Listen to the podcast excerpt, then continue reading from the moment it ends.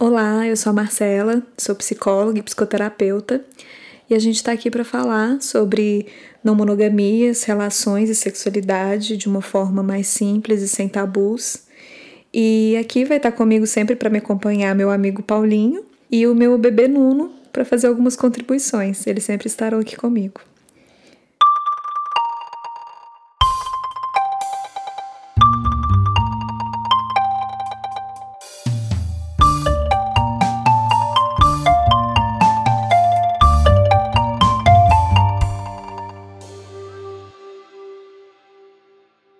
No primeiro, no primeiro episódio do podcast, vocês escutaram a minha história pessoal, né, é, sobre o meu processo com a não monogamia.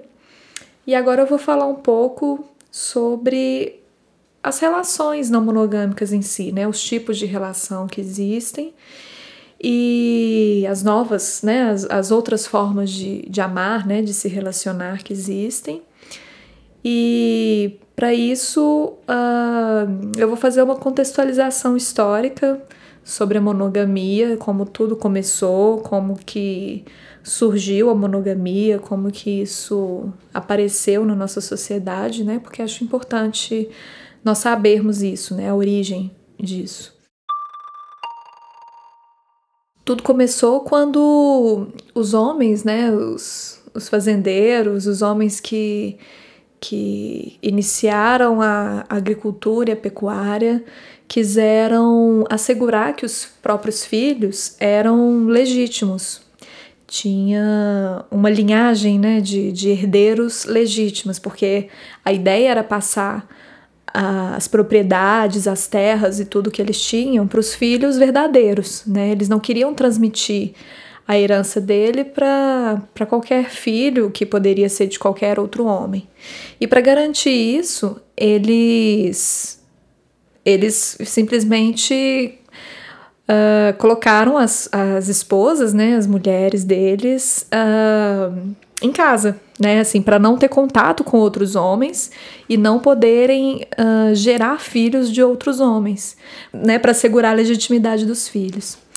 Com isso, a mulher também foi foi objetificada, né? Daí a, o patriarcado, né? Foi uma questão muito muito forte, né? Nesse contexto, né? Da mulher ter sido colocada numa posição de fragilidade, de submissão, enquanto o homem con con continuou tendo a vida dele normalmente em sociedade e e publicamente, inclusive tendo outras, outros, outras relações, né, não monogâmicas, né, e uh, com amantes e prostitutas, né, e na verdade traições, né, porque é um pouco diferente. E, e porque para o homem mesmo isso nunca foi imposto, né, a monogamia ela foi sempre imposta para as mulheres, né? Inclusive, muitas mulheres já sofreram violências, já sofreram castigos horríveis em várias sociedades por adultério, né? Por romper com, com essa norma, né? Que foi colocada para elas. Enquanto para os homens, a vida continuou seguindo da mesma forma, isso nunca mudou. E e daí que, que vem a importância da gente questionar a monogamia, né? Por que, por que, que nós continuamos a seguir esse padrão até hoje se, se ele foi colocado de uma forma imposta na nossa sociedade? É falado né, na, na comunidade não monogâmica que, que nós vivemos num, numa sociedade mononormativa, né? Ou seja, a monogamia foi colocada como norma, como um padrão social a ser seguido. Então, quando nós começamos a vivenciar os nossos relacionamentos, né, enfim, ninguém fala com a gente, nem os nossos pais, nem pessoas próximas nos, nos falam assim, olha, uh, existem vários tipos de relação e você vai poder escolher qual que você quer. Não, isso nunca foi dito.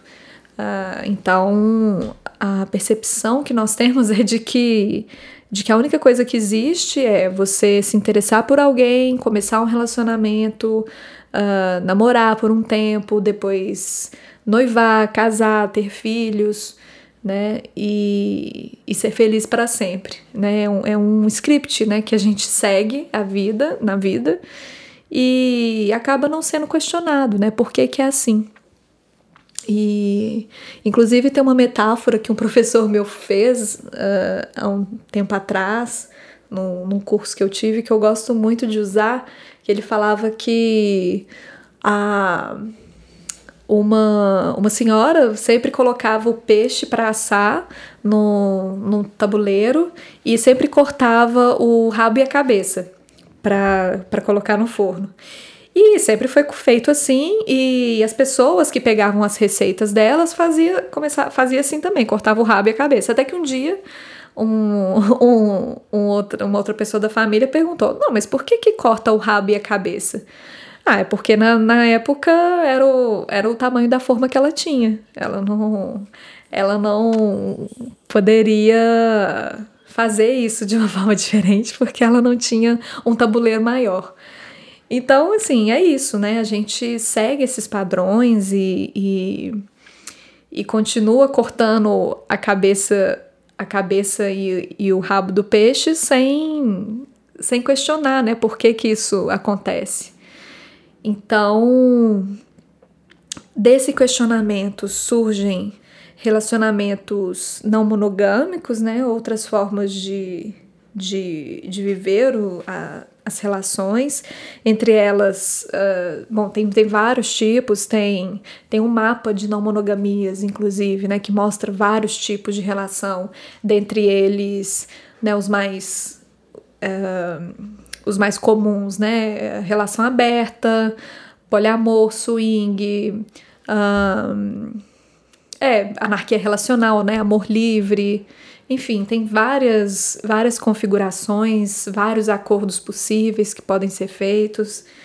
E assim, eu não, não vou aprofundar né, em, neles agora, porque depois eu pretendo fazer outras, outros episódios sobre eles de uma forma mais um pouco mais aprofundada. Mas esse, cada, cada relação que surge né, tem acordos diferentes, né, acordos específicos, uh, tem uh, formas de, de ver o relacionamento também de, de, de maneiras diferentes, né? Alguns com envolvimento só sexual, outros com envolvimento afetivo sexual, outros com envolvimento só entre casais. Então, assim, tem, tem muitas outras formas, né, de, de, de se fazer uma relação. É, mas o que marca as relações não monogâmicas consensuais, né, o próprio nome já diz, é a consensualidade, ou seja, todas as pessoas que estão envolvidas, elas sabem o que está acontecendo, né? Elas sabem o que, que cada um quer vivenciar, existe respeito, existe afeto, existe responsabilidade na, nas relações, né? Então, é, muita gente às vezes confunde as não monogamias com traições, né? Com promiscuidade, com irresponsabilidade. E, e na verdade não tem nada a ver com isso, né? Assim, porque essas relações prezam por uma comunicação aberta, por uma transparência que, que permite com que nós sejamos nós mesmos, que nós possamos viver tanto a nossa sexualidade como a afetividade de uma forma mais aberta e fora de caixas, né? Assim, isso é, isso é uma coisa que nós discutimos muito, que é tem tem essas nomenclaturas, né? Tem swing, poliamor, relação aberta. E muita gente às vezes questiona: ah, mas eu não quero me rotular, eu não quero me colocar em caixas, né, assim, tão específicas. E na verdade nem precisa, né? Essas, essas nomenclaturas elas existem para que as pessoas possam se identificar com grupos de pessoas que pensam da mesma forma mas são caixas abertas, são caixas que você pode pular de uma para outra, né, que na prática acontece de uma forma muito mais fluida e que isso pode ser vivenciado uh, de uma forma bem mais, uh, mais aberta, mais sincera e sem esconder, sem mentir, né, sem, sem trair a confiança, né? Eu acho que o principal aí nós temos que falar de, de, de confiança, né, de transmitir confiança para as pessoas que se relacionam com a gente, de de poder vivenciar com transparência as nossas emoções sem, sem ferir o outro, né? Sem, sem fazer com que outras pessoas é, sejam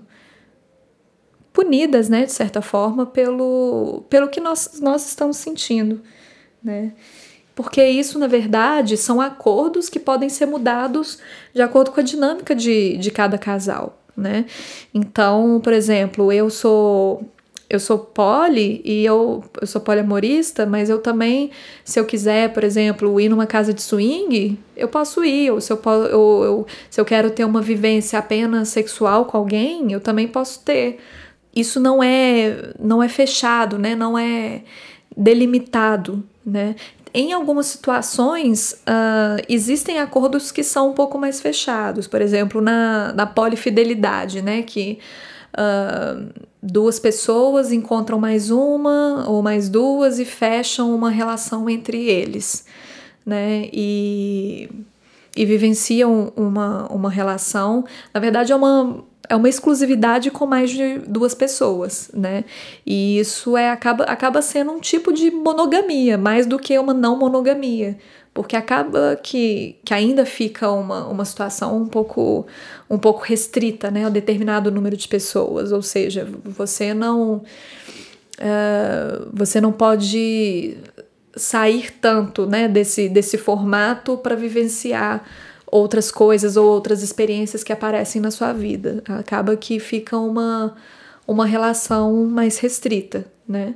É uma escolha também, né? Mas aí acaba que, que não que não essas outras experiências não podem ser vivenciadas de uma forma um pouco mais ampla. Tem a questão da, dos relacionamentos abertos também, né? Que, que às vezes ah, você pode só, se envolver só sexualmente com a pessoa, mas não afetivamente. É complicado dizer isso, porque nós não, não conseguimos controlar né, os nossos sentimentos, né? Então, uh, pode ser que, que tenha o acordo né, de exclusividade entre determinadas pessoas, mas aí você se interessa por uma outra de fora e aí aquilo tem que ser conversado de novo, né? E aí é o, é o mais importante é ter a comunicação uh, o mais aberta possível para falar, olha, eu tudo bem, o nosso acordo foi esse inicialmente, mas agora eu me interessei por outra pessoa. E agora, né, isso precisa ser reconfigurado, né, precisa ser trabalhado de uma outra maneira. Então, e aí que vem a importância da, da ética, da responsabilidade com o outro, com os sentimentos do outro, né? Responsabilidade na relação, né? De, de, de cuidar mesmo dos outros, né? Um cuidando dos outros, sabendo que todos estão bem vivenciando aquela situação. Porque não pode ser uma imposição, não pode ser uma, uma desconstrução obrigatória, né? Porque desconstrução obrigatória também é uma forma de opressão. E, e, isso também traz muito sofrimento, né? Já tem, tem vários reality shows aí que mostram configurações de, de relação uh, não monogâmica, entre aspas, mas que não são consensuais, ou não são verdadeiramente consensuais, de, né? Porque Uh, o, o homem do casal sai com uma outra mulher, mas aí a mulher dele, né, a, a esposa, por exemplo, fica no quarto chorando e não consegue lidar com aquilo de uma forma tranquila, né? Ela tá muito insegura, muito ansiosa e, e aí isso faz com que, com que não, não, não seja uma dinâmica interessante de relação, acaba sendo uma passa a ser uma dinâmica abusiva. E isso é muito perigoso. É uma linha muito tênue que tem aí entre a consensualidade e o abuso de poder, principalmente nessa sociedade machista que a gente vive, né? Um, então é uma coisa que, que nós precisamos ficar muito atentos, porque tem aí não monogamias disfarçadas de, de relações legais, de relações saudáveis, mas que na verdade está oprimindo muito mais do que numa relação monogâmica, né? Assim, não saudável, porque também tem relações monogâmicas que são saudáveis e que são, né, que, que tá todo mundo bem, feliz, enfim. E tudo bem, né, se, se, se a escolha ainda for pela monogamia. A questão principal aqui é esse questionamento, né? É, uma, é fazer uma reflexão crítica sobre todo esse processo, né? De que, na verdade, nós fomos condicionados a, a ser monogâmicos, né? Por uma sociedade que visava o. Aí tem toda uma ligação, né? Com consumo, com capitalismo, com Uh, força de trabalho, enfim, é uma, uma gama de coisas aí que estão envolvidas na, na constituição da monogamia, da propriedade privada e, e tudo isso, né, nós fomos seguindo e fomos, fomos sendo colocados nessa, nesse, nessa perspectiva sem nos darmos conta de que nós podemos escolher estar é, e ser de outra forma, né? Nós podemos fazer a nossa história, né? Escrever a nossa história, a nossa narrativa de uma forma diferente.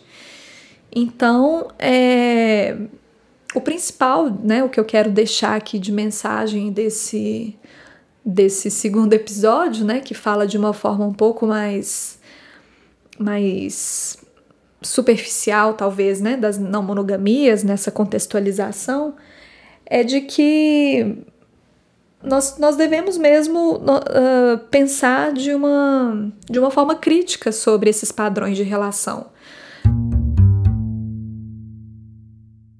O homem já tem o privilégio da não monogamia desde sempre, né?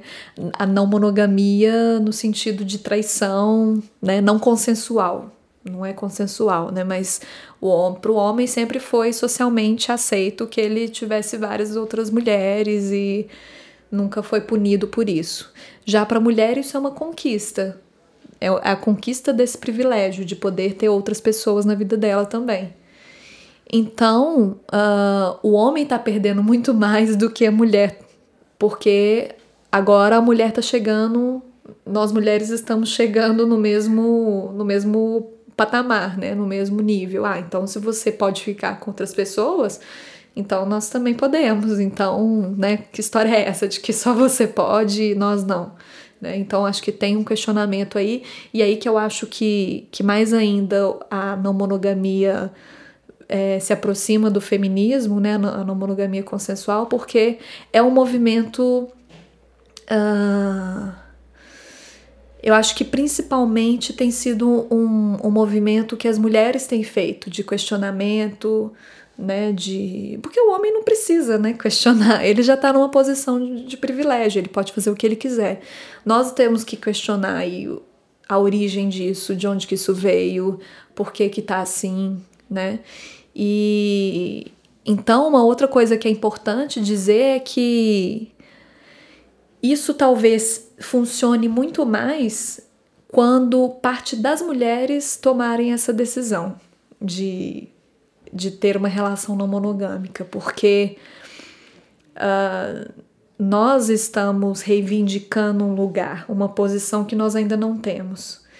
Então, quando os homens é, tomam essa é, decisão ou comunicam com a parceira que querem vivenciar isso, pode até ser uma, uma questão é, digna, respeitosa e querendo vivenciar isso mesmo de uma forma ética. Só que tem muito mais margem aí para um machismo entrar e para um, uma violência para um, um relacionamento abusivo entrar do que quando é a mulher que toma essa iniciativa, né? De, de, de querer vivenciar a não monogamia, de querer experimentar isso. Porque quando é o homem, é, é, às vezes pode ser aquele homem que acha que, ah, isso é oba-oba, e aí agora eu vou ter, vou poder, nessa onda aí de poliamor, eu vou poder pegar quem eu quiser e e estando casado ou estando num relacionamento, eu vou propor para minha parceira abrir a relação e nisso eu vou me, vou me, vou me privilegiar mais ainda, né? Enquanto né? Enquanto homem aí eu vou ter oportunidade de ficar com muito mais mulheres, enquanto que minha parceira vai ter que aceitar, né? E aí esse é o perigo da, da coisa, né? Que aí pode virar uma uma subjugação maior ainda da mulher. Ah, então agora você sabe, eu tô expondo isso para você claramente, você vai ter que aceitar calada, né? Antes pelo menos a mulher não sabia ou pelo menos o homem não jogava isso na cara, né? A mulher às vezes desconfiava, mas ficava um pouco ali, não sendo exposta a nenhuma humilhação, né? E, atual, e agora, muitos homens têm usado a desculpa de relacionamento aberto, de poliamor e tal, para para se privilegiar mais ainda e ter relações que, que são que são excelentes para excelente para eles, que eles vão explorar a sexualidade, a afetividade mais ainda, mas a esposa ou a parceira ou a companheira vai ficar muito muito mais vulnerável, né? Porque aí não tem a questão ética, que é tão importante nessas relações. A gente precisa aí tentar contornar e, e driblar aí muitas questões de machismos e pequenas violências aí que podem podem estar tá atravessando um processo de desconstrução que pode na verdade não não trazer empoderamento para a mulher, pelo contrário, trazer uma situação um pouco mais opressora ainda do que ela vivenciava antes, né? Então, e aí que eu que eu que eu faço a ressalva da, da importância do processo individual aí de amadurecimento dessa ideia também, né? Não é uma coisa só na relação. Eu acho que tem também um processo individual aí que é muito importante de ser trabalhado para que para que haja um certo equilíbrio aí, né, das, das vivências, das experiências, das bagagens que a gente traz na nossa vida e que interferem num processo assim, né, de desconstrução e de questionamento.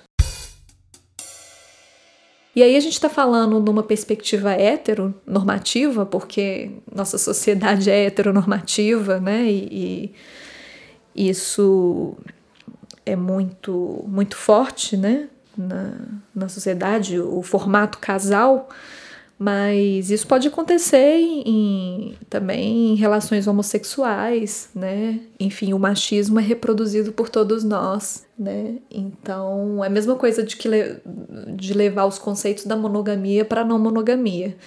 Então, a gente, uh, às vezes, tem casais que podem levar bagagens, né? Assim, de, de, de relações tóxicas ou de masculinidade tóxica, né? Ou, ou enfim, uh, formas de, de, ver, de ver o outro né? de uma forma abusiva, de uma forma que também subjugue o outro da mesmo, do mesmo jeito que um casal heterossexual.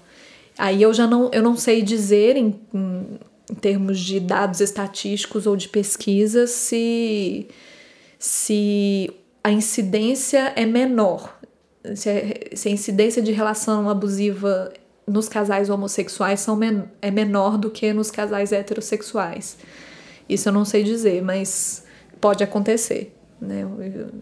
Em qualquer relação, nós todos estamos na mesma, no mesmo modelo social, né? de, de patriarcado e de masculinidade tóxica e de uh, padrões de violência.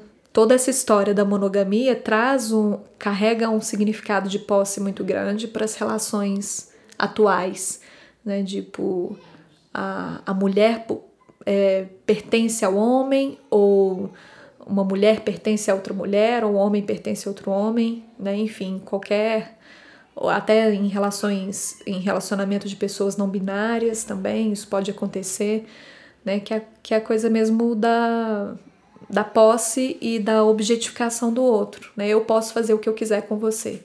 Eu posso, você me pertence, né? A coisa da exclusividade e enfim, daí que vem tantas tantos tantos assassinatos aí de pessoas que vivenciam relações ciumentas e tóxicas, né?